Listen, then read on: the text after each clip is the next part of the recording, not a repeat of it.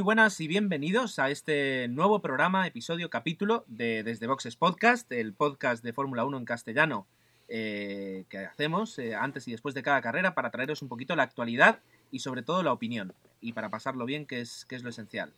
Eh, como siempre estamos los habituales, empezando por Emanuel. Hola, buenas. Dani. Hola, muy buenas. Osvaldo. Hola, buenas noches. Jorge. Buenas noches. Y Agustín. Buenas noches. Y el que os habla, que es Gerardo, y que también está muy contento de estar otra vez hablando un poco de Fórmula 1. ¿Podría estar más contento? Sí, pero ya para eso vamos a, hablar de, de, lo que ha sido el Gran Premio de China. Así que si os parece, hacemos un pequeño corte y empezamos.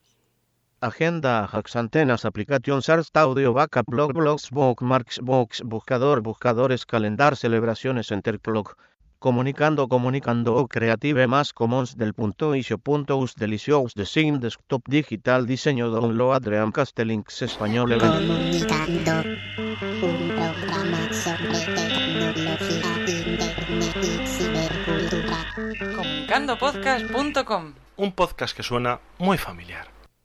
Ya terminó el Gran Premio de China, un Gran Premio que se disputó por la mañana, eh, que no, de todas formas no, no nos hizo madrugar y que estuvo pasado por agua. Eh, y lo que antes era mm, emoción, porque todos esperábamos que los gran premios con agua pues fueran de mucha emoción, pues este, bueno, sí, la verdad es que comparado con, el de Malasia ha estado mucho mejor, pero ha dejado sentimientos encontrados, al menos en mí. Pero bueno, eh, por empezar, ¿quién quiere empezar a comentar un poquito lo que ha sido este, este Gran Premio de China? Explica, explica tus sentimientos encontrados. Hombre, yo que me declaro, y lo, hago con orgullo, alonsista, pues eh, cuando me desperté hoy a las 8 y algo de la mañana, eh, no, a las 8 estaba trabajando, pero cuando me desperté a las 7 y poco y ya vi la previa eh, y vi que estaba lloviendo, dije, pues ya está, es decir, la, estrategia de Alonso, que podemos luego comentar un poco, que hubiera sido una muy buena estrategia en, en seco, pues en mojado se le vino bastante abajo. Así que por esa parte mal. La carrera la verdad es que sin haberla podido ver porque me tocó trabajar, por lo que he podido seguirla, a través de, los medios disponibles, pues eh, no sé, vosotros me diréis, pero creo que no ha estado del todo mal, ¿no? Hombre, yo, ¿qué quieres que te diga? Yo estoy aburrido de ver carreras raras. O sea, llevamos una, un principio de temporada en motor, no solo en Fórmula 1, que es que no hay una carrera normal.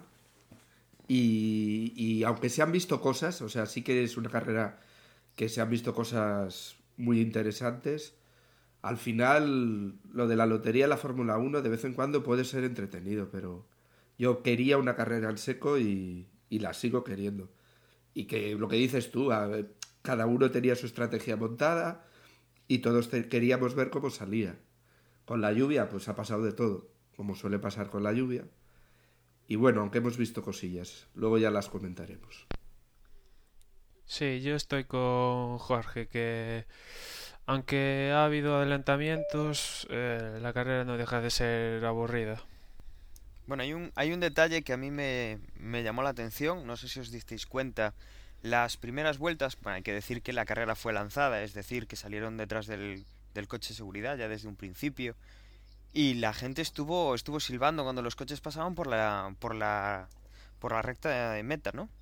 Y eso, pues, refleja un poco pues, el el sentir de, la afición, de, decir, bueno, yo estoy viendo una carrera, en este caso los, los espectadores que estaban allí en China en directo habían pagado un dinero por asistir y bueno, se han encontrado pues que no han tenido salida, que han rodado unas 10, 10, 15 vueltas pudieron rodar, no ahora mismo no caigo cuántas, detrás del coche de seguridad, es decir, que pagas por ver un espectáculo y te encuentras con eso, pues un desfile.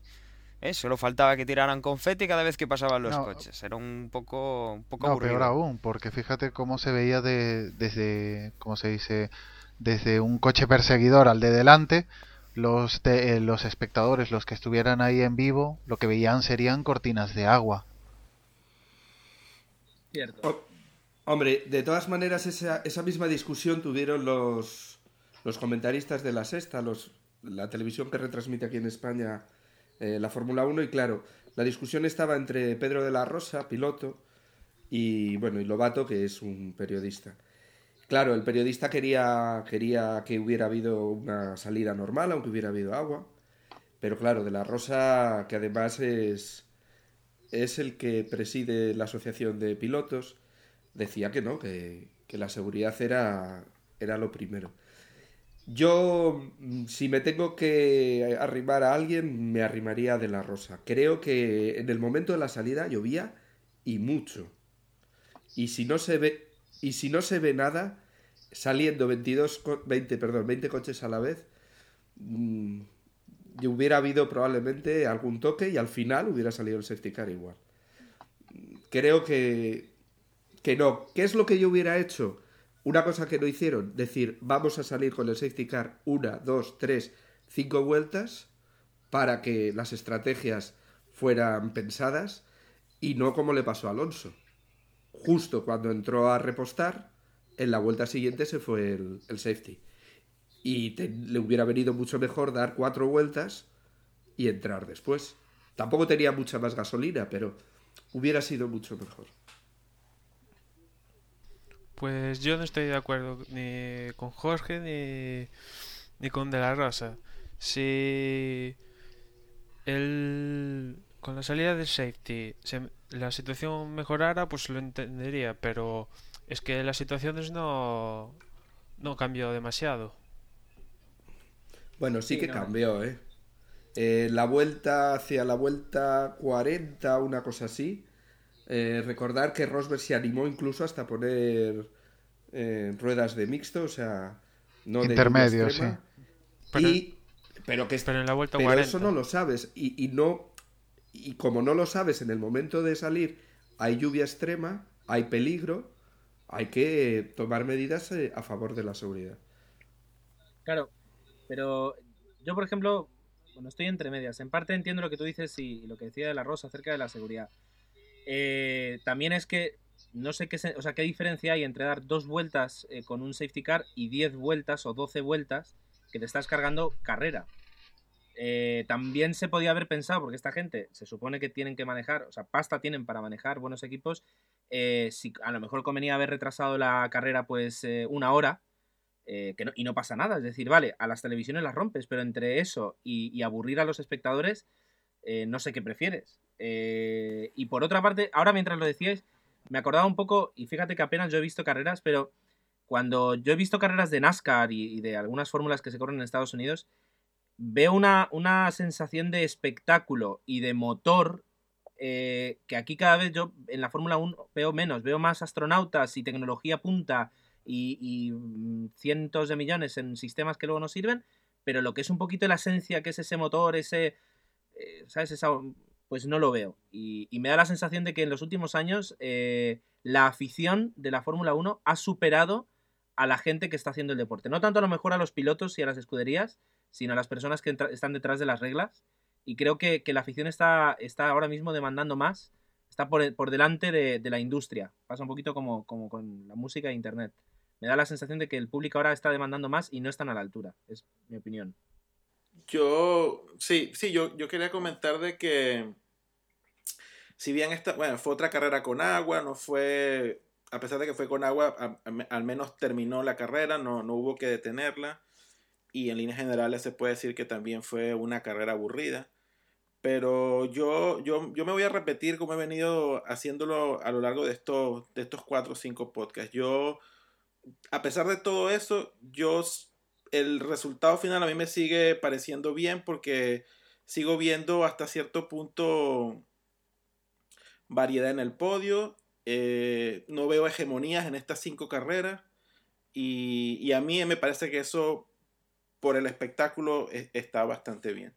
Eh, respecto a lo de la seguridad y lo de que si hubo que haber salido a pesar de la lluvia, yo, yo concuerdo con, o estoy de acuerdo en la parte que la seguridad es primordial. Yo creo que la, la lluvia en ese momento era, era demasiado, demasiado fuerte y que la decisión de, sacar el safety fue, fue, lo, fue lo acertado.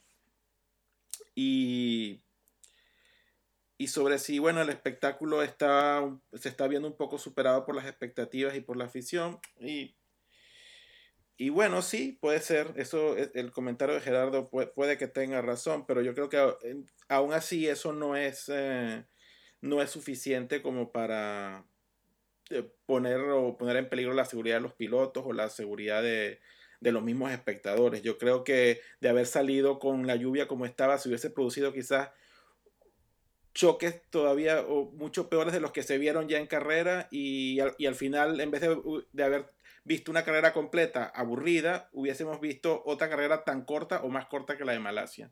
Entonces también a veces hay que quitarse un poquito el, el corazón de aficionado y, y, y, darse cuenta de que, bueno, hay circunstancias que no están planeadas, es un, un evento met meteorológico y, y, es lo que hay, ¿Qué, ¿qué, qué, vamos a hacer? A mí me parece que al final vimos una carrera completa, un poquito aburrida, pero, pero vamos, yo, yo no lo veo tan, tan negro la situación. Yo quiero preguntaros una cosa, a ver qué, qué es lo que opináis. ¿Vosotros os imagináis eh, un aplazamiento de una carrera como la que hubo hace, hace nada en MotoGP?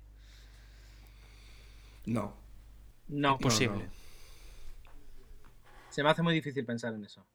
Sobre todo porque la Fórmula 1 está tan orientada al espectáculo que si pierden su franja de emisión, eh, deja de existir. Eh, está tan, tan, tan comprometida con, con, los sponsors y la publicidad que es como obligatorio. Es decir, de hecho, lo que pasó en Malasia fue como casi una tragedia, aunque luego lo quitaron hierro, pero, pero sí, por ejemplo, esta temporada, imaginemos que, que, Dios no lo quiera, que son todo carreras aburridas. Pues eh, el negocio se va a pique. No digo que se va a pique, pero se resiente porque la gente no quiere ver eso. Así que no lo sé, no lo veo. Además hay otra cosa, eh, hay una diferencia grande. Se aplazó la, la, carrera de MotoGP porque había habido dos carreras más. ¿eh? O sea, eh, tú a la gente le puedes dejar sin un poquito el espectáculo, pero, pero si no se hubieran corrido las tres, no creo que las hubieran aplazado las tres para el día siguiente. ¿eh? O sea que es que no, no creo que es comparable. Pero bueno, eh, y además el peso de las televisiones en la Fórmula 1 es más fuerte que en MotoGP. No, claro, es que ahí lo que estamos viendo últimamente es eso, que los pilotos están un poco eh, supeditados, su seguridad, pues a, correr cuando lo dicen las televisiones, eh, cubrir ese tiempo de parrilla que hay vendido a las a todos los canales del mundo, o sea, está muy comprometido. Claro, entiendo lo que me decís, ¿no? De que se corrió 125 y 2 y medio y que 500 pues se dejó para, bueno, GP se dejó para, para el día siguiente fácilmente, ¿no? Pero claro, es, es un balance entre hacerlo bien, seguro, y, bueno, pues dar este cante, ¿no? Que a fin de cuentas también estás, estás denigrando un poco el, el deporte, que te estén silbando desde la grada, yo no recuerdo ninguna carrera así. Yo estoy un poco de acuerdo con lo que ha comentado Gerardo. Sí que es verdad que los que están dirigiendo, y ya este es otro tema más, da la sensación de que no están al nivel de, de lo que queremos los espectadores, de, de, lo que quieren los pilotos y que, y que, bueno, aunque sea la seguridad, una cosa que sí que estoy de acuerdo es que tendrían que haber corrido dos vueltas el safety y fuera. Porque... Bueno, al final, con todo lo que pasó en Malasia y todo, la RTL, por ejemplo, ganó 2 millones de espectadores. Sí, pero eso, eso a, quien le, a quien le pone muy animado es a Eccleston, no a los que verdaderamente nos gusta la Fórmula 1. Y eso es lo que se tiene que acabar de dar cuenta. O sea, al final parece que, eh, que lo que vale es eso, el espectáculo. Y da igual que se tiren tartas que que corran. Y no. Yo creo que como aficionados debemos de pedir otra cosa. Y yo la pido también. Lo de lo del ¿cómo le llaman? Lo del safety a la salida o por qué tardó tanto en salir. Corregidme si, si me equivoco, si digo una tontería. Más bien entiendo que era para que los coches fueran rodando y que el propio eh, los propios coches con, con esas cortinas de agua fueran drenando la pista, echando agua afuera. Entonces, eh, lo que comentaban, que estaba diciendo por radio Alonso, que ya había grip, es porque ya habían quitado agua aún lo que estaba lloviendo, pero más o menos ya se había quitado la parte eh, gorda de, de, agua y esa parte que quedara más bien era la, la que soportaba el coche para, para coger bien. Bueno, Alonso en la vuelta 2 ya decía yo, que tenía yo... grip. Claro, pero y si, y si incluso quieres hacer eso, que me parece fantástico, hazlo, luego deja que los coches vuelvan a entrar, cambien neumáticos, recarguen la gasolina que querían salir y que empiece la carrera. ¿Sabes? Pero, pero tú, además, imagínate, imagínate que llega a ser el año que voy yo, que me chupo 12 horas de avión, mil cosas, mil tal, llego, pago mi entrada y de repente de las 56 vueltas de la hora y media, casi dos horas que dura el espectáculo, me quitan 20 minutos. Pero imagínate que eh, eso, lo mismo. Vas a China, te tiras ahí todo el fin de semana y te dicen el domingo, no, mira, como está lloviendo, la carrera no es hoy, que es mañana. Claro, Y por tú eso- ya tienes el digo, pasaje un- para venirte el lunes por la mañana o el domingo por la noche. Cierto, eso, eso es desastroso, pero yo lo que le pido a una industria de espectáculo y de deporte que maneja cientos de millones de euros es que esas cosas las tienen que tener previstas.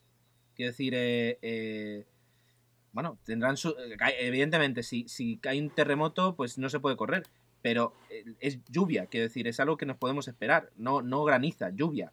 Entonces, no lo sé, por eso digo que me da la sensación de que, de que tienen un negocio y no, no, no- a este paso eh, yo siempre he pensado por qué no las escuderías montan su propia fórmula y, se, y se, se dejan de tonterías, que yo creo que lo harían mucho mejor. Bueno, ahora, si os parece, o sea, he- hemos dado toneladas de opinión acerca de lo que se ha sucedido hoy, pero en realidad todavía no hemos contado o resumido eh, qué es lo que ha ocurrido hoy, es decir, que, quién ha ganado y cómo ha ido la carrera. ¿Quién quiere, quién quiere empezar? Hombre, se puede empezar comentando la salida, ¿no? Eh, salían l- cómo se clasificaron el día anterior. Eh, en Bien. primera posición salían Vettel eh, y segundo Alonso, con, una, con un segundo puesto en clasificación que yo creo que a todos nos sorprendió y gratamente. Y detrás de Alonso, pues salía Weber. En la cuarta posición Barrichello. En la quinta era Baton. En la sexta, estoy hablando de memoria, con lo cual si me ayudáis os lo agradezco. Sí, en la sexta, eh, Jarno Trulli con el Toyota. Y luego en la en séptimo y octavo quedaron Nico Rosberg de Williams, que no termina de arrancar, y Kimi Raikkonen de Ferrari, eh, que es un tema aparte. Pero sí, la verdad es que la, la clasificación, yo creo que el, mayor, la mayor sorpresa fue el segundo puesto de Alonso. Y luego con esta clasificación, bueno, pues ya hemos dicho que salieron de test del safety. Y bueno, ya empezó un poco la lotería. Tuvieron que entrar varios, pues Alonso, lo hemos comentado, que fue uno de los grandes perjudicados. Otro fue Rosberg otra vez. Y bueno, ya sí que empezó de verdad la carrera. Yo destacaría, bueno, el fin de semana de Vettel, impresionante. Yo creo que todo lo que digamos de él se nos va Sí. a quedar corto. Ha demostrado que es un pedazo de piloto y no es la primera vez. Luego, yo destacaría mucho la actuación de Sebastián Buemi, otro que Bien. me está gustando mucho, porque aunque Sebastián Bourdais no esté a la altura, ser un rookie, sentarse en un Fórmula 1 y hacer lo que está haciendo, tiene mucho mérito. Yo creo que lo está haciendo muy bien. Está mejorando los resultados de Vettel de la pasada temporada incluso. Quizás No. tiene mejor coche comparativamente con lo que tenía el año pasado Vettel con respecto a sus competidores. Pero bueno, simplemente no, equivocarse me parece de destacar. Además que es uno de esos pilotos que, a diferencia de, por ejemplo, Nakajima, que sabes que está ahí pues eh, por, por Toyota, son de esos pilotos que sabes que va a sumar a la Fórmula 1. Hay pilotos que restan y que están ahí porque no sabes muy bien por qué, pero, por ejemplo, Buemi eh, sí que tiene, a, a diferencia de Bourdais, que, no se entiende muy bien qué hace ahí, pues Buemi parece que va a ser un, buen piloto y que va, a estar años dando, espectáculo. A mí también me gustaría destacar eh, no, no solamente la actuación de Vettel, sino yo creo que la actuación de- del equipo Red Bull en general todo el fin de semana. Creo que esos coches estuvieron muy bien. Y, y hacer un inciso respecto a que este coche tiene un difusor legal. Eh, legal en el término de que se hizo siguiendo las especificaciones precisas que se dieron en un principio. Y, y que ahí está, con un difusor que no es el difusor de Brown, ni el difusor de Toyota, ni los difusores polémicos. Y ahí tienes un equipo haciendo una muy buena clasificación, haciendo una muy buena carrera. El equipo hizo 1-2. Y entonces, es lo que digo yo. ¿Y ahora en qué queda todo el cuento del difusor? El difusor es Bueno, importante. Pero probablemente eh, este es el mejor equipo de lo que podíamos llamar de los legales, ¿no? de los que no habían metido este difusor polémico, y probablemente el difusor ha sido penalizado en lluvia. Eh, yo creo que he sido en algún comentario de la retransmisión, lo decían que el propio difusor en lluvia era mucho menos efectivo y no funcionaba tan bien. Entonces eso ha sido la pequeña ventaja que les ha dado a Red Bull que realmente han volado, han volado sobre, sobre la pista muy mojada. Ah, pero tú crees que más bien es, eh, no, no es tanto eh, ventaja, eh, no ventaja, vamos a llamar, que no ha sido factor del difusor de Red Bull, sino que el difusor de Brown no, no rindió lo que ha rendido en las otras carreras por el efecto de la lluvia, es lo que quieres decir. Sí, sí, exacto, exacto. Bueno, y una cosa que también hay que tener en cuenta es que lo que llevan es un coche muy equilibrado, tanto en chasis como en motor, y que el motor es un motor Renault. O sea que les está saliendo bastante bien la jugada comparado, por ejemplo, con la propia Renault, que no acaba de encontrar, pues, con un motor muy similar, no llevan el mismo, claro, Renault llevará una, una versión superior, pero no acaban de encontrar el- la sintonía entre lo que es el chasis del coche, propiamente dicho, y lo que es el motor. Y la verdad es que eh, yo creo, si la semana anterior hubieran dicho que el difusor era ilegal, pues ahora mismo están todos los equipos copiando a Brown y, dicen que el gran beneficiado es Brown. Pero en el caso contrario, en que se hubiera, se hubiera penalizado, el, yo creo que el, más beneficiado habría sido el equipo, el equipo Red Bull. Sí, estoy de acuerdo. De, de alguna forma, hoy leía en un, en un blog, no recuerdo cuál, eh, una opinión y la verdad es que bastante acertada, que venía a decir que el, el- los equipos grandes se- se- el año pasado se volcaron en el desarrollo del KERS pensando que el KERS iba a ser el, el elemento diferencial de este año. Y que como los pequeños no, o bien no podían afrontar o decidieron aplazarlo, pues dijeron, pues ya que no podemos invertir todo ese dinero en el KERS, pues vamos a invertir lo que podamos en crear el mejor coche posible. Y que ha sido un poco el, el- el resultado que estamos viendo, que el primero y el segundo son coches clientes de Renault y el tercero y el cuarto son coches clientes de Mercedes. Así que me da esa sensación. Y, creo que estoy de acuerdo con lo que ponía en ese blog. Yo también estoy de acuerdo. Y, y además, eh, yo creo que les debería de hacer pensar a los equipos grandes. Porque ya el año pasado les pasó. Ya el año pasado Williams estuvo por encima de Toyota. Ya el año pasado, en alguna ocasión, también estuvo. eh, o sea, equipos menores, eh, por ejemplo, ¿quién llevaba el motor Honda? Toro Rosso, Está por ejemplo. encima- Toro Rosso, Toro Rosso. No, Toro Rosso lleva Ferrari. Digo, Ferrari, ¿quién llevaba el Honda también? Eh, bueno, mientras, mientras duró Super Aguri. Uy, Super Aguri. Ah, Super Aguri estaba por encima de Honda. Sí. Y ahora mismo tenemos a, a Red Bull por encima de Renault, a Force India por encima de Ferrari. Es que eh, una reflexión deberían de hacer, ¿eh? Sí. Se viene una nueva bueno, es que- Fórmula es- 1 y, y no me parece mal. Perdón. Es que sí, yo decía que bueno, si vemos la, la tabla de, de constructores, tenemos a Brown, Red Bull, Toyota. O sea, los tres primeros son equipos que eran segundones el año pasado. Y ya un- los nombres grandes empiezan a partir del cuarto, que es McLaren. Y luego tenemos Renault, BM BMW, Toro Rosso y Williams. Son los equipos con puntos. Y sin puntos tenemos a Ferrari y bueno, y todos los, y todos los demás. Así que bueno, eso también es una, una visión de, de lo que hemos visto en estas tres carreras. Oye, y- Reflejado en, en los puntos de las escuderías. Y os quiero hacer una pregunta. Eh, la táctica, digamos, o la estrategia, mejor dicho, de, de Fernando de, de ir tan descargado, clasificar segundo, eh, ¿la veis un error? ¿Lo veis bien? El haber entrado en boxes cuando falta, bueno, cuando ya prácticamente se va el, el safety, eh, ¿cómo lo veis? Es decir, ¿veis que ha sido fruto de la mala suerte o, o- o que se podía haber hecho mejor? Eh, yo lo Yo veo creo bien. que fue mala suerte.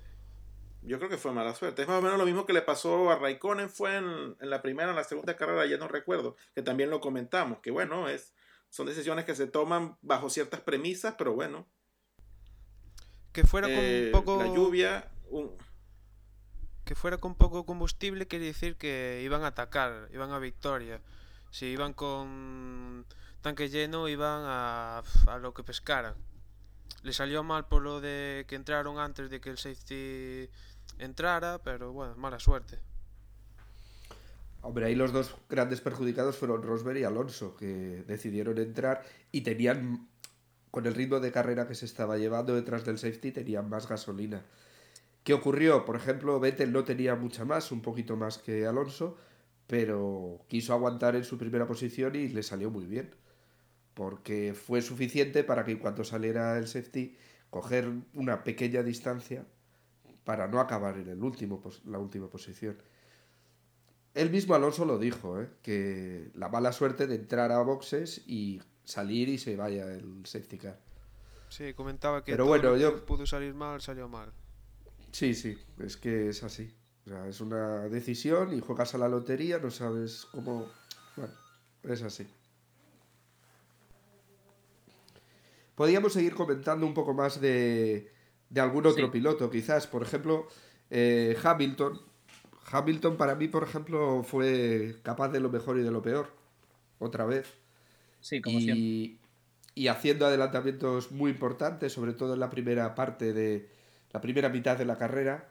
En la segunda, no sé si por algún error o algún problema, realmente eh, trompeó y anduvo ahí mucho peor, vamos. Sí, no fue la, la carrera placentera de Gran Bretaña del año pasado, ¿no? No, no. Yo, yo, ta- yo también eh, de- destacaría la, la estrategia de Brown. Yo creo que Brown vio que la carrera no estaba en el medio que les era más favorable y jugaron, jugaron a lo seguro sin arriesgar. Y ahí tienen tercero y cuarto y siguen de líderes y con lograron puntos suficientes para seguir ampliando la ventaja. Yo creo que la estrategia de Brown también es, es- a mí me parece que estuvo, es algo de destacar y que estuvo bastante bien. Sí, Y tuvieron mala suerte también, ¿eh? Sí. Porque cuando salió el safety después del accidente, eh, justo acababa de repostar Vettel y, demás y se, les y se les arrimaron a ellos. Cosa que si no hubiera sido así, hubieran tenido alguna posibilidad más. Sí, yo aparte quería añadir que, que y, sin intentar salirme del tema de la carrera, pero que, por ejemplo, ahora mismo Red Bull o, o Brown están teniendo mejores estrategias, me- mejores estrategas en el muro que gente, que la gente de Renault o la gente de Ferrari. Eh, aquí, por ejemplo, esta vez sí que los McLaren han planteado una buena estrategia y no les ha salido mal. Pero, pero es eso, es decir, eh, en parte el, el- éxito de los coches que hemos visto eh, ha, sido, ha sido por la estrategia buena que han seguido algunas escuderías y las estrategias no tan buenas. No me refiero precisamente a la de Fernando en concreto, pero sí, por ejemplo, lo que decíais de los Brown, eso está muy bien planteado, pero desde el, desde el sábado la carrera. Y, y se nota. Pero también piensa que ellos tienen, ¿cómo se dice? Tienen buena estrategia porque se basan en que tienen buenos resultados. Alonso tiene que ir a, Sí, claro, Alonso tiene que buscar una estrategia un poco ahí más improvisada porque si no, no hace nada. Red Bull lo, lo mismo, puede contar con una carrera más o menos normal porque las dos primeras han hecho buenas carreras. En la primera porque en Australia eh, la novatada de Vettel de llevarse a Kubica, pero iba bastante bien. Y en la segunda más o menos también y no iba muy mal. También le había fallado un poco la estrategia, pero no iba muy mal. Ah, también, puede, también puede ser. También Claro, puede- no, que-. Y luego No yo eso, creo que... lo mismo que, que, ¿cómo le llaman? Ferrari. Mm, de- de- en la próxima carrera van a intentar de buscar o improvisar una, una solución. No pueden estar cinco carreras sin, sin puntuar. Sin puntuar. Pero ahí va yo, yo creo que hay que empezar a darle ya. Ahora hemos dicho lo que ha estado bien, lo que ha estado regular y ahora lo que ha estado mal. Seguimos con Ferrari. Qué pena, de verdad. Desde el Eh, 81 que no pasaba esto en Ferrari. Desde el 81, o sea, 28 años. Es una barbaridad. Yo creo que a mí me da mucha pena verlos así, ¿eh? Y porque decían también luego que, que Adrián Sutil que se metió, tuvo el accidente contra una de las protecciones del circuito, pero que si no, sí que serían los últimos de verdad en la clasificación de constructores. O sea que la verdad es que o reaccionan o, o tienen que cambiar Y algo. sutil. Eh, bastante buena la carrera de sutil. Aunque tuviera que entrar en boxes, que creo que le tocaba, muy buena carrera. Sí, la pena fue el accidente, pero sí, estaba haciendo un carrerón. Porque se supone que Fisichella es el primero de, del equipo y acabó penúltimo a, a leguas. Y Sutil estaba ahí dentro. Bueno, dando más leña tenemos a el eterno Cafre Piquet, ¿no? Que, que bueno, que le cambiaran el volante en un pit, un pit stop es la primera vez que lo veo en la F1. No sé si lo visteis vosotros Mm. algún día. Yo creo que un Ferrari hace... Sí, yo no es la primera vez que lo he visto, ¿eh? Pero de todas maneras, bueno, eso puede ser porque estuviera mal, o sea, sí. El problema no es ese, el problema es que Las eternas salidas de no pista, aporta... Claro, no aporta nada al equipo. Podrían correr con un piloto. Eh, el problema es ese. Y luego, hoy, por ejemplo, se quejaba de alguna manera de que solo había un, un difusor y que se lo habían puesto a Alonso. Con la carrera que hubo, el difusor poco valía. Y Yo- tampoco. Yo voy a romper una lanza a favor de este hombre. Porque, no sé, vale, No, somos Dios seis y mío, eh. alguno lo tiene que hacer. Pero no, lo único que diré es que eh, lo que él comentaba el otro día es cierto. O sea, tiene que ser muy difícil correr en una escudería y en un coche donde solo hay una persona que lo está preparando eh, y donde eh, tienen. O sea, él tiene que conducir el coche que le va bien a Alonso. Es decir, no, creo, que haya más de dos ingenieros que le hagan caso a él cuando él dice lo que hay que hacer. Otra pregunta sería entonces, ¿qué hace él pilotando un Fórmula 1? Vale, pero bueno, si, si, si tu jefe te confirma, en teoría es para que te toca la confianza. Y me da la sensación de que, de que este chico desde el principio de temporada está corriendo con muy poca confianza y eso se nota. Eh, dicho eso, eh, desde luego, si no se llamara Piquet, de apellido, seguro que este año no Pero también corriendo. nadie le- tampoco nadie le va a hacer caso Mira, por- si no si no se ve que alguien le puede prestar atención. Si ¿no? hace si no hace nada bien. También en Mac- Mira, hay un, Hombre. hay un dato importante. Año pasado, o sea, 2008 y 2009, en clasificación, nunca, nunca ha superado a Alonso. Cuando esa vuelta lanzada no es lo mismo que en carrera, que hay lances, por ejemplo. Que hoy haya tenido una mala carrera, pues tampoco el pobre debe de tener toda la culpa. El día era como para tener problemas y Alonso también los ha tenido. Pero, pero que no pueda superar jamás a su compañero, dice algo, vamos. Sí, o sea, yo no quiero salvarle, pero sí que. eh, no lo sé, es decir, que es muy fácil, eh, como se dice, tirarse contra él y habría que escucharle bien. Y la, la última, la única vez que ha hablado un poco, al final ha tenido que salir a escudería para desmentirlo porque, porque tampoco, sí, bueno, es que ni, ni, habla- ni para hablando sale, sale bien parado. Así que no sé, no lo sé. Me da un poco de lastimica. Y, Sí, a- hombre, y sí. ahora que pienso, no sé si visteis la noticia de que le pidieron que se redujera el sueldo y él dijo que no, porque, o sea, comparado con lo que cobra con otros pilotos, él está ahí casi casi gratis, comparado con otros pilotos.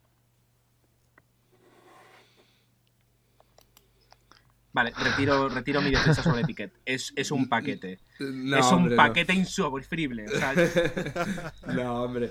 No, hombre. También hay que reconocer que solo con estar ahí sentado en uno de esos 20 coches, algo, Sí. por mucho Piquet que te apellides, algo tienes que haber Pero hecho también otra- estás ahí. También otra cosa, si sea, Piquet que hubiera tampoco- empezado en otra escudería sin que todo el mundo le estuviera mirando por el apellido, también igual el chico cogía más confianza. Empezar en Fórmula 1 y ya empezar en, en Renault con expectativas por culpa de que Alonso puede ser o deba ser campeón del mundo y él va a ser valorado con respecto a lo que haga Alonso, el chaval también vamos, está en el eh, ahí en el punto de mira. Haga lo que haga, igual lo haga, lo hace mal. No sé. sí, eh, Sí, correr, correr como un alias, como, como hacía Michael Schumacher en Superbike, ¿no? Que se plantaba ahí y decía, bueno, yo me llamo tal y vengo a correr. Y, y- y bueno, había un fulano que no sabían quién era, no, no sabían quién era el piloto y resultaba ser Michael Schumacher. Y seguiría si no fuera porque los seguros dijeron, no, no puede ser así, tienes que correr con tu nombre y, e identificarte. Claro, Lo pero imagínatelo en un que hubiera empezado como Alonso, en un Minardi, que dices tú, nada, ese coche no va a ser nada, pero claro, mm, se le ven maneras o nada, se le excusaría todo. Ahora está en un Renault, se supone que tiene que hacer algo, al igual que Kovalainen. Eh, se supone que está en un coche que, que, que tiene que estar en los puestos de arriba, que su compañero de equipo es campeón del mundo, que él tiene que ganar carreras o hacer podios. Se le pone el listón alto. Bueno, hoy por ejemplo quedó por delante de Vale, eh, Hamilton. también Piquet el año pasado hizo podio y aún Alonso no había mojado.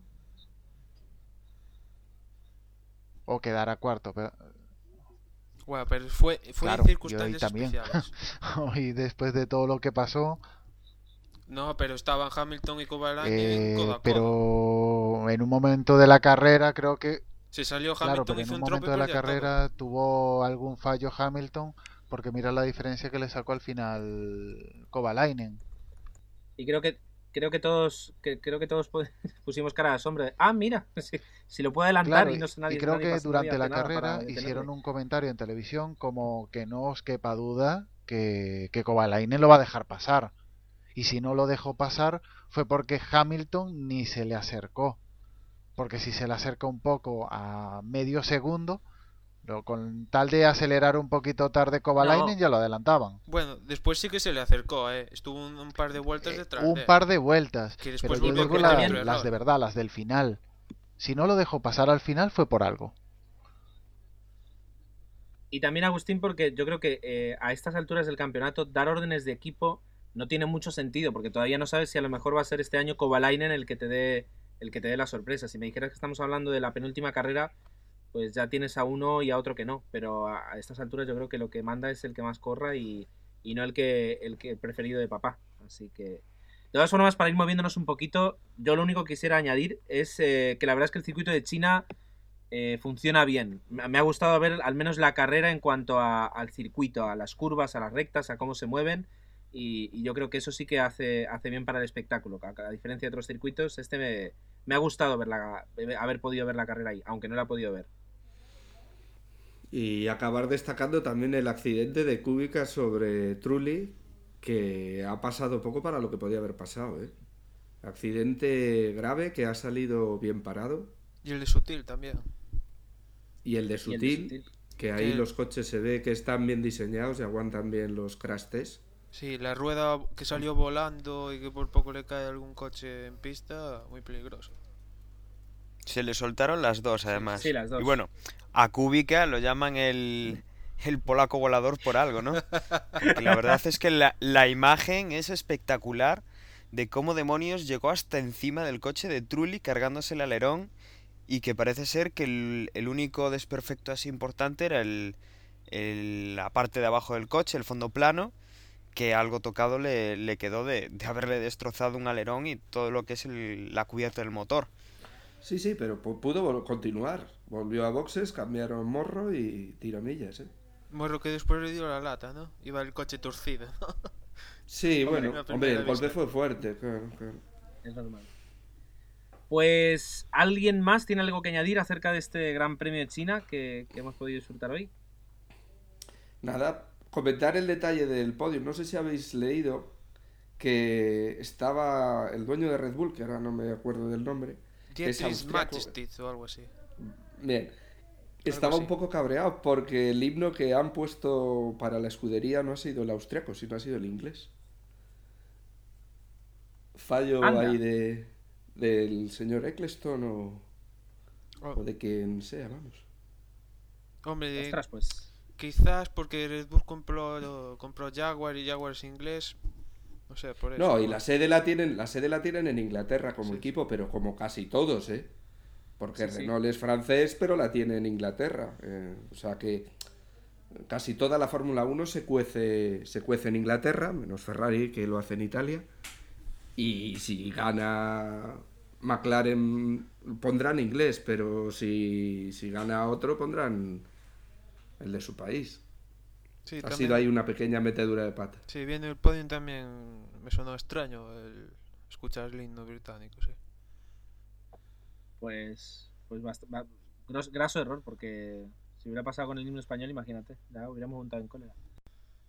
Pues si os parece, vamos a hablar un poquito de, cómo ha quedado ahora el mismo el Mundial. eh, un Mundial, como pocos, eh, desajustado a, lo que estamos acostumbrados a ver, pero no por ello menos interesante. Eh, ¿quién, ¿Quién empieza? ¿Quién empieza a comentar un poquito cómo está el, el Mundial de Constructores y el de Pilotos?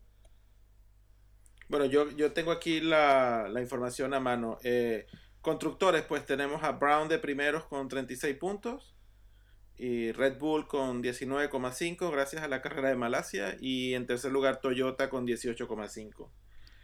Y en los pilotos pues tenemos al, al tándem de Brown, Jason Button y Barrichello punteando 21 y 15 puntos respectivamente. Y luego ya tenemos a Vettel de tercero con 10 puntos y a Glock con 10 puntos de cuarto, Weber de Red Bull con 9,5 y ya luego Trulli, Alonso, Hayfield, Kovalainen, Hamilton, Roswell, Buemi y Burdais, el último con un punto. eh. De aquí yo creo que lo- más, lo más destacable, como siempre, es el tema de Ferrari, que siguen sin, sin un punto. Y a lo mejor tal vez un poquito que Williams, que, que parece que tiene buen coche, pues ni en el de constructores ni en el de pilotos eh, comienza a despegar. No sé, no sé qué es lo que va a pasar, pero, pero bueno, desde luego está, está casi casi la, la tabla está al revés de, de cómo estamos acostumbrados a verla. Yo ahí defiendo a Williams, ¿eh? yo creo que están teniendo muy mala suerte, como le está pasando un poco también a Alonso. ¿eh? Creo que las situaciones de estas carreras raras influyen. Vamos a ver Y- si... Perdona, perdona, Jorge. No, no, sigue, sigue, perdona. No, que a ver si cuando llegue a Europa la cosa, tanto por climatología como por, no sé, por suerte se, se estabiliza y vemos un poquito pues las carreras que estamos acostumbrados a ver. Aunque entre, entre las carreras alocadas y las de quedarse dormido, yo me quedo con las alocadas. Por otra parte. Sí, bueno, sí. Pero bueno, que no todo se decida así. Cierto. ¡Ey! ¡Tú! ¡Hola! ¿Cuándo te has sentido idiota o estúpido por última vez? ¿Te ocurre a menudo? ¿Sabes reírte de ti mismo? ¿Tienes sentido de ridículo? ¿Qué estúpidos episodios de tu vida no has superado todavía? Todo esto y mucho más en patacaminuta.net, un podcast sobre la estupidez humana. Vale, abrimos aquí a lo mejor un, un momento de, de vocabulario de Fórmula 1 que, que no estaría mal introducir episodio tras episodio alguna de estas palabras que tanto se escuchan y que a veces eh, pues no conocemos. Eh, aquí tenemos, por ejemplo, pelús. Eh, Esta viene dada por, por una recomendación de, de Naku, me parece que fue, de- vía Twitter, que no sabía lo que era la pelús. La pelús viene siendo, creo que en francés viene, es una de las maneras de llamar a la hierba. Sí. Y, y, el, y lo que se trata es eso, es la hierba y es una entrada en la que te sientas en la hierba o te quedas de pie y normalmente es la entrada más barata. Vamos, es por donde se tiraban el otro día en plancha los colegas de, de Malasia. Sí, efectivamente. Es la zona más barata de- para estar como espectador en los grandes premios. La ventaja de la pelús, y para, el- o sea, para los que os planteéis ir a pelús, tiene una ventaja clara que es el precio. te Eh, te, puedes diría mover, que, ¿no? que te puedes mover y el ambiente que hay, pues eh, es, es el más como el, el populacho y muchas veces el más divertido. La desventaja es que como la vendan bien, tienes muy poquito sitio y hay de cómo te muevas porque lo pierdes. Así que, eh, aunque está bien, yo si, si alguien se puede permitir grada, aunque a veces hay diferencias abismales entre la pelús y la grada, pues no está mal que, que se lo piense. Lo de la grada, tener un asiento ahí con tu número que sabes que nadie te va a quitar. Pero a veces no, no queda otra. Y, se, y es bastante divertido. Y luego, no sé si alguien tenía algo que decir de la pelús. No. Eh, Puzolana. Esta no me queda clara ni siquiera a mí. A ver, ¿qué es? ¿Alguien que me lo puede decir? Bueno, la puzolana es un tipo de roca volcánica que se utilizaba antes para en la salida del trazado para parar los coches. Con el tiempo se fue evolucionando ese material a grava, ¿no? Y le quedó el nombre de, la del material antiguo. Vamos, la puzolana sirve básicamente para cuando el coche sale recto y se va hacia las protecciones, pues en el medio hay esa grava que lo que hace es que el coche pues vaya enganchando un poco y, y bueno, sobre todo en camiones, por ejemplo, es muy utilizada porque los camiones ahí se hunden y se frena muchísimo. Luego, por ejemplo, en las motos ya veis que las motos pues dando, van dando botes y no, no clavan tanto, los pilotos salen despedidos. Sí, sí. Entonces, bueno, es, es una especie de... No vas a poner arenas movedizas, ¿no? Pero tienes que poner algo que, que frene. Es como la zona de frenado que hay en las autovías y algo así. Es lo, que- es lo que se iba a preguntar, porque aquí en, aquí en Mallorca no tenemos de eso, de zonas de frenado, pero es, vendría a ser el tipo de material que, que he visto alguna vez en, en la península de zonas de frenado. Pues bastante similar debe ser, vamos, la, la idea es la misma. Lo único que en la zona de frenado normalmente también le ponen un poco de peralte hacia arriba para que, bueno, pues la, la gravedad frene también en su, en su medida. Vale. Y cerrado ya a lo mejor el tema de, el tema de mm, vocabulario, también queríamos comentar el- la retransmisión que ha hecho la sexta y sobre todo una oportunidad para todos los que, bien porque no puedan o, o bien porque les vaya mejor, eh, quieran ver la retransmisión desde internet. ¿Quién nos lo comenta? Hombre, podemos comentar que sabemos que tenemos oyentes fuera de España y que, bueno, aparte de tildarnos de alonsistas y su razón tienen, eh, les podíamos indicar que pueden ver las retransmisiones de la sexta eh, aunque estén fuera de España. Hemos comprobado que, que se puede ver fuera de España, por lo tanto, eh, tenéis acceso para verlos desde los entrenos hasta la carrera. Lo que sí sí que podéis poner en el blog el, el enlace directo para que la gente pueda pueda marcarlo en favoritos. De todas maneras, si buscas en Google la sexta, no vas a tener problema para localizarlo. No, la dirección es lasextadeportes.com y hay una pestaña ya en la página que pone Fórmula 1 Televisión, pinches allí y ya, ya te sale. Bueno, tanto la carrera como, como los entrenamientos también, que es lo que algunas televisiones no, no ponen y es una oportunidad bastante buena para, para poder verlo. Y a lo mejor había que aclarar que los entrenamientos los ves sin comentarios y que de alguna Solo forma... los pues, libres de los viernes, eso. Exacto. Y que está muy bien porque solo escuchas los motores, escuchas un poquito el, la, la radio, la escuchas perfectamente si prefieres escucharla en inglés y, y de alguna forma te, te olvidas de los locutores que, que no lo hacen mal, desde luego, y sobre todo eh, yo creo que merece la pena las carreras por la sexta por la uni- por la solo por la opinión de, Pedro de la Rosa, que es eh, piloto probador de McLaren y, y- y que da unas explicaciones técnicas eh, muy completas a la vez que muy accesibles. La verdad es que ese hombre eh, egoístamente casi prefiero que no conduzca porque disfruto muchísimo con, con las opiniones que da. Sí, salió incluso una noticia que podría sustituir al, al que echaron por el caso Hamilton, o sea que el tío sabe bastante. Es, es un buen experto de la Fórmula 1. Pues eh, dicho esto, ahora sí, ya nos, nos podemos meter en lo que va a ser el Gran Premio de Bahrein, eh, que lo primero que deberíamos hacer sería, eh, como siempre, pues comentar los horarios para que a nadie se le pase, para que nadie se levante demasiado tarde, aunque aquí, eh, si no voy mal, tenemos casi casi horarios europeos, ¿verdad? Menos en Sí. la clasificación, en la carrera sí que es horario europeo. Nos encontramos el viernes con los primeros libres a las 10 de la mañana eh, y los... Ay, Perdón. Creo que ahí he metido yo la pata, perdona, porque yo había puesto los, los datos y se me ha olvidado poner eh, en la hora local.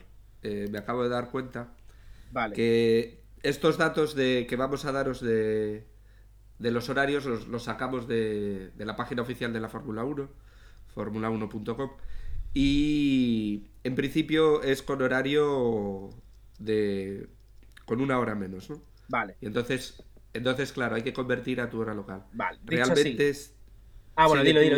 No, dilo, Jorge, No. Nada, que la práctica 1 el viernes es a las 9, la 2 a, a la 1 del mediodía, el sábado a las 10 empieza la tercera, el tercer entreno libre y la clasificación es a la 1. Es lo único que varía un poco con respecto a, a lo que sería una carrera europea. Y por último, la carrera sí mantiene el horario de las 2 de la tarde, que es el habitual para, para las carreras de Fórmula 1. Siempre con horario de España, claro. Horario Y de la peninsular español. De la península, efectivamente. Correcto. Y Baleares. Eh, Ahí va el guiño. ¿Qué, ¿Qué opináis del circuito? Creo que a Alonso le gusta mucho. Puede ser a Fernando, creo que le he escuchado decir que le gusta el Gran Premio de Bahrein. Sí, es el rey de Bahrein, ¿no? Dos victorias. Se le da bastante bien. puede ser, puede ser. Ahora no recuerdo qué, qué tal se le da, pero eh, también es, es, eh, marca, y si lo ves ya, solo si ves el dibujo, te das cuenta que es marca de Hermann Tilke, que algún día tendremos que hablar de, de este eh, ingeniero de circuitos que, que poco a poco se está haciendo, está haciendo todos los circuitos a, a su, a su forma. Sí, sí, le tendremos que dedicar porque ya hay muchos circuitos de él. De hecho, hasta el de Valencia, si no voy mal. Y más que va a haber, ¿eh? Sí, seguramente, porque... no, y la verdad es que los pilotos están bastante contentos, aunque dicen que llega un momento en que, en que estás pilotando casi casi siempre la- el mismo circuito, porque los hace muy parecidos. Dicen, yo nunca he conducido en un circuito, así que no, no seré quién, no soy yo quien para, opinar. Eh, ¿Alguien quiere comentar algo del, del, circuito de Bahrein? Pasamos ya directamente a la porra. ¿Qué queréis? Sí, pero básicamente si con lo que has dicho de, de Tilke lo has dicho, o sea, es muy parecido a- al circuito anterior y incluso al de Malasia también, que lo- los, los dos también son de, Y entonces básicamente es lo mismo. Mm, Tiene grandes rectas, alguna curva lenta, pero sobre todo muchas curvas con, con mucha carga aerodinámica, cosa que si no llueve, en principio para los que tengan el difusor más a punto les, les irá bien. Ese tema, esperemos que no llueve y que no haya una tormenta de arena, que en los entrenamientos de pretemporada ya una tormenta de arena que les fastidió bastante.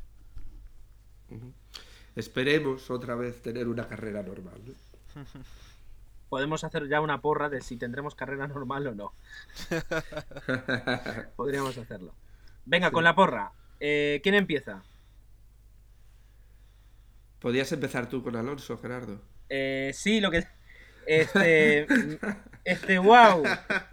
Me lo estoy pensando, ¿eh? De hecho, No, voy a cambiar. no, no serás capaz. Yo es que. Me cuesta, ¿eh? No, pero venga, sí, sí, sí. Ya tiene doble difusor y, y- y es doble campeón del mundo. Claro que sí. Fernando Alonso va a ganar. Esa es mi predicción. Bueno, yo en China dije Kubica, ya ves lo que le pasó.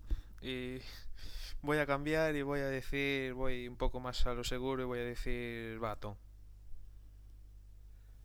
Yo, yo primero decir que no hemos comentado nada de la porra de China, porque la verdad es que estaríamos mejor callados porque no hemos acertado nadie. ¿eh? Hemos andado muy despistados. Y, y Vettel, que creo que todos le tenemos en alta estima, por decirlo de alguna manera, eh, nadie, nadie optó por él. Yo voté por, eh, por Rosberg y, y también metí la pata. Pero voy a hacer como tú y Gerardo y voy a seguir manteniendo mi, mi apuesta por él. Vale, pues yo en la porra de, de ahora había dicho Trulli, pero bueno. Eh, Kubica impidió que mi, mi predicción de la porra fuese un poco mejor. Y yo es para esta carrera voy a decir. Me voy a ir también un poco por lo seguro. Voy a apostar de nuevo a los, a los Brown. Y como en la primera porra fui, fui por, por Baton, pues ahora digo que la carrera la gana Barrichello. Pero me lo vais a poner tan fácil. O sea, yo- ni- nadie ha dicho Vettel. La, la verdad es que os vais a unos pilotos muy rariños, eh, todos. La verdad. Yo voy a aprovechar, voy a aprovechar, voy a cambiar mi apuesta, ya que han cogido a, a Baton, que fui el, el que más cerca estuvo, yo creo, de todos los que se dijeron la semana pasada.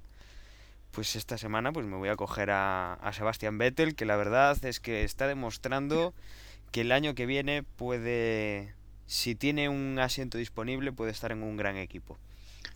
Como siempre me quedará a mí elegir a Ferrari, ¿no? Bueno, piensa McLaren también. No, casi, a casi McLaren que te lo no. puedes pensar, Agustín. ¿eh? McLaren Después no lo de cojo. lo que llevan. Tienes No, a prefiero Toyota seguir también. con Mira, tiene. casi mejor. Force India. Eh, no. Raikkonen. El año Raikkonen. pasado ganó Massa. Vamos a ver si este año le toca a Raikkonen y a ver si despe eh, si le ponen algo al coche. No, ya no digo el difusor, pero algo tendrán que mejorar ahí. No creo que estén sin Sí, sí. Como no puntúen, ya será bueno. claro, claro, la apuesta es más bien que puntúa. Lo, Mira, lo que, po- lo que pasa, Agustín, es que so- solo para la, para la próxima carrera solo hay una semana, así que no creo que tenga mucho tiempo para sacarse un as bajo la Mm, manga la gente de eh, la fíjate verdad. que, ¿cómo le llaman? El de Renault prestó su avión privado para que trajeran los difusores desde Europa. Y estuvieron toda la noche montándolos, no una semana. En dos noches acabaron el coche con el difusor. Pero aquí, a- aquí sale mi, mi, mi yo alonsista para decirte que muy pocos pilotos son capaces de clasificarte segundo con un coche con el que solo han rodado seis vueltas y que no habían probado jamás. Lógicamente. Es, eso, eso Raikkonen no te lo hace. Y más allá ni hablamos. Bueno, pongo yo un punto a favor a, a Ferrari porque ya sabe lo que es correr con este tipo de coche en Bahrein, ¿no? O sea, algo del coche con respecto ya saberá algo. Bueno, Ferrari, Ferrari en estos casos, y os lo cuento por experiencia personal, eh, Ferrari tiene en, en Módena, en un polígono industrial a las afueras de, esta ciudad, en Italia, tiene pues su, sede. Y la verdad es que es bastante impresionante porque tú eh, vas por un... Bueno, yo cogí el autobús para ir desde Módena hasta Fiorano. Y, la verdad es que es, es impresionante cuando vas por el medio de un polígono industrial normal que pueda haber en cualquier otra ciudad y ves a un lado las plantas de construcción, de desarrollo, y al lado derecho te cruzas con un circuito de Fórmula 1 en miniatura, es un kilómetro y medio, si no recuerdo mal, lo que la longitud de Fiorano, pero oye, son los únicos que pueden coger, desarrollar algo, cruzar la carretera, meter el Fórmula 1, y, y a mí me, me, habría gustado, la vez que estuve allí, pues haber visto los Ferraris en, en, ese, en esa pista. Lo que pasa es que, bueno, coincidió que yo estaba allí cuando ellos estaban en Australia. Pero no, no hay que pensar que tienen, no tienen más que una semana, sino ellos tienen ahí al lado para, para ir probando soluciones y, y yo creo que le sacan un partido impresionante. Este año parece ser que no, pero la verdad es que el tener un circuito propio y desarrollar y, e ir probando a la vez les va a dar ventaja. Pues ya está. O sea, ya tenemos eh, las cartas abiertas. Algunos cambian de cartas, otros jugamos con la misma de siempre. Eh, a ver hasta cuándo nos dura la- esta cabezonería. Pero bueno, vamos a ver, vamos a ver cómo queda el tema de, de Bahrein. Eh, yo por mi parte no tengo nada más que añadir. Eh, me despediría de todos vosotros esperando, esperando que, nos escuchemos dentro de, de poco más de una semana, en lo que ya hablaremos del resultado de este Gran Premio y ya encararemos la gira europea y podremos hablar un poquito de lo que esperamos de, la gira europea de la Fórmula 1. Eh, no sé si alguien tiene algo más que añadir o nos despedimos ya. Nos vamos despidiendo. Solo añadir una pequeña cosa y es eh, el tema de la porra. Mantenemos nuestra porra y cada vez sois más, más los que participáis y os animamos a que lo sigáis haciendo. Las posiciones siguen inalterables. Eh, primero Miquelete en la DF1 Pick 6, después Emanuel y de tercero Dani y por detrás todos los demás. Y en la, y en la de F1 Manager, pues aquí Pozape tiene su primera posición. Eh, ART, que no sé exactamente ahora de quién es, va de segundo. Y, y tú, Gerardo, vas de tercero. Oe, oe. Sí, sí. Ahí estoy, ahí estoy. Soy el Flavio Viriatore de Palma de Mallorca. Así que si queréis participar con nosotros, eh, visitar desde podcast.com y ahí os tendremos los enlaces. Y yo sin más también me voy a ir despidiendo. Hasta luego. Bueno, y yo recuerdo que también podéis hablar con nosotros en el chat de carrera, que poco a poco tiene más gente. Y nada, eh, nos escuchamos en la próxima carrera. Bien, Pues por yo- mi parte, despedirme y, y pues nada, eh, que sigan con nosotros en, en el- como comentaba Emanuel en el chat, los días de carrera y, y pues nada, nos escuchamos en, en el próximo podcast. Buenas noches a todos. Bueno, como la semana pasada, yo antes de nada agradecer a, a todos los que os estáis descargando el podcast, todos los que estáis conectándoos con, con el chat los domingos por la mañana. y todos los que por Twitter pues nos mandáis preguntas, nos hacéis eh, sugerencias, bueno, los que estáis dándole vida un poco a estas secciones así de, de preguntas, de, de un poco de querer saber nuestra opinión sobre algo y bueno, sabed que estamos totalmente abiertos a lo que nos queráis preguntar, a lo que queráis participar y bueno, nos vemos, bueno, nos oímos la, la semana que viene después del, del Gran Premio de Bahrein. Un saludo. Quedo yo, me despido, buenas noches y a ver si la semana que viene tenemos eh, mejores noticias con Alonso y de una carrera completa y sin rarezas especiales. Buenas noches.